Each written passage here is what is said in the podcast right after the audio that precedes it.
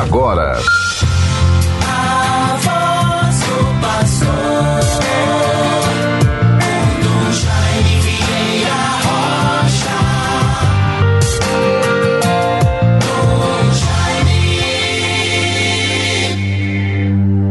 Sede o rochedo que me abriga, a casa bem defendida que me salva. Sois minha fortaleza e minha rocha. Para a honra do vosso nome, vós me conduzis e alimentais. Salmo 30, versículos 3 e 4. Meus bons ouvintes todos, caros irmãos e irmãs, que neste dia 13 de fevereiro de 2023, nesta segunda-feira, durante o dia de hoje, dependendo dos horários nos quais este programa possa ser oferecido aos nossos caríssimos ouvintes. Rendo graças a Deus por esta oportunidade, caminhemos um pouco a partir da vida da igreja e da palavra de Deus que nos sustenta no dia de hoje. Nós estamos a caminho do tempo da quaresma, vamos nos preparando para a campanha da fraternidade deste ano de 2023. Procuremos com muito amor, com muita esperança, irmos trabalhando, modelando a nossa vida, a nossa existência, o nosso caminhar dentro da normalidade das obrigações, das tarefas, de tudo aquilo que se constitui, vamos dizer assim, o conjunto da minha casa, da minha família, do meu trabalho, do meu grupo e, por que não dizer, na própria comunidade, na própria sociedade ou cidade. Certamente em determinados momentos vamos nos dando conta o que ainda temos a fazer, o que foi um desejo não realizado, um projeto, uma atitude, uma providência. Enquanto Deus nos dá a graça da existência, pela sua bondade e misericórdia, devemos ter sempre esperança. O que não pude conseguir hoje, o que não pude vencer nesta etapa, Poderei na etapa seguinte. Não podemos ser egoístas e vivermos apenas para tudo aquilo que é o nosso interesse, o nosso propósito. Os projetos, os planos de Deus para a nossa vida são muito diferentes dos nossos. Vejam aquela frase lapidar que resume profundamente a nossa relação como criatura, como filhos e filhas de Deus, com o Pai Criador bondoso que nos criou para a nossa felicidade. Deus tem seus planos.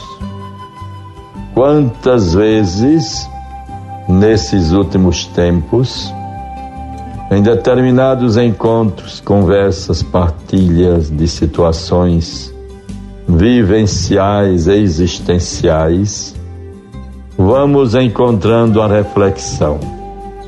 Deus tem o seu tempo. Nos submetamos ao tempo de Deus. Ele nos acompanha. Tenhamos confiança no seu amor, na sua bondade, na sua misericórdia. Ele não nos abandona o tempo de Deus na nossa vida. Como é importante termos esta atitude de humildade, de serenidade, sobretudo de confiança, diante de tudo aquilo que possa causar algum sofrimento, preocupação, dificuldade. Normalmente as dificuldades, os problemas que nos envolvem, que nos desafiam, nem sempre somos nós os patrocinadores, claro que muito depende de cada um de nós.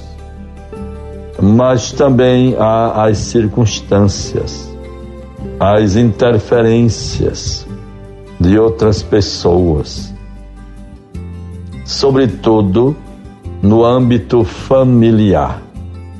Quando alguém de fora do núcleo familiar leva como propósito, leva a peito uma decisão de influenciar, de achando que está fazendo o melhor, às vezes está literalmente enganado. Sobretudo na relação família, familiar, entre o casal, os esposos. Como é importante que esta relação seja rezada, ajudada quando necessário, mas nunca interferida, que às vezes causa problemas bastante sérios.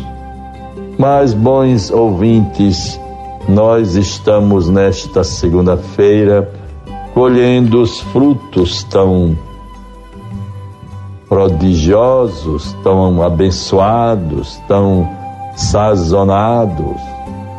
Que beleza, os frutos da vida da igreja neste final de semana. A celebração bonita de Nossa Senhora de Lourdes, o dia do enfermo, da pastoral dos enfermos. Quantos gestos bonitos de doação, mas sobretudo a devoção das pessoas para com a Mãe de Deus, a Virgem Santíssima, invocada, amada, celebrada sob este título Nossa Senhora de Lourdes é uma referência devocional muito bonita, marcada muitas vezes pelo problema do sofrimento consequente da falta da saúde. As pessoas que às vezes têm que submeter a uma cadeira de rodas. E em Lourdes isto é muito visível. De modo que procuremos agradecer e bendizer a Deus os momentos que tivemos celebrativos, bonitos, de memórias, de referências, de histórias das nossas comunidades. Agora, nesta segunda-feira, procuremos viver esses dias que vai nos conduzindo para o período do carnaval, que em seguida nos introduz na quaresma, na vivência da quaresma, com a quarta-feira de cinzas e, por conseguinte, também a campanha da Fraternidade 2023, que tem como tema Fraternidade e Fome.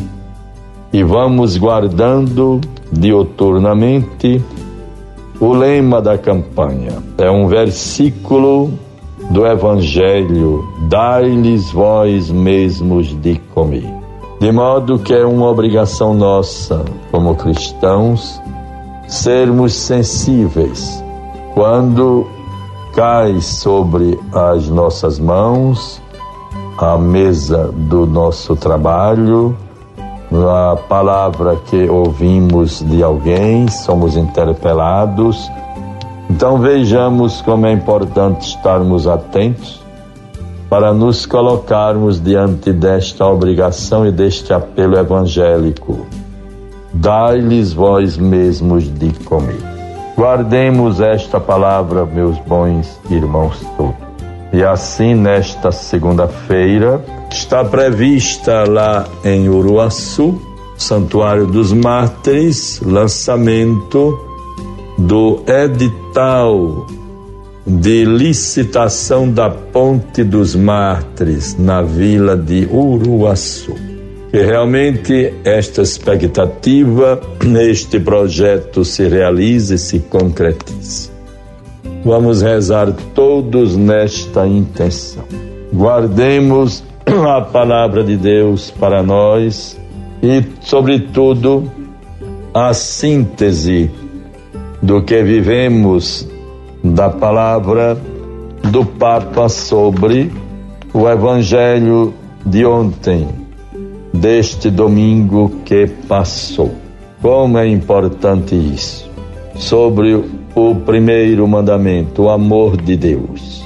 Gratuidade do amor de Deus que nos ama por primeiro. Foi Ele que primeiro nos amou. Foi Ele que nos amou primeiro.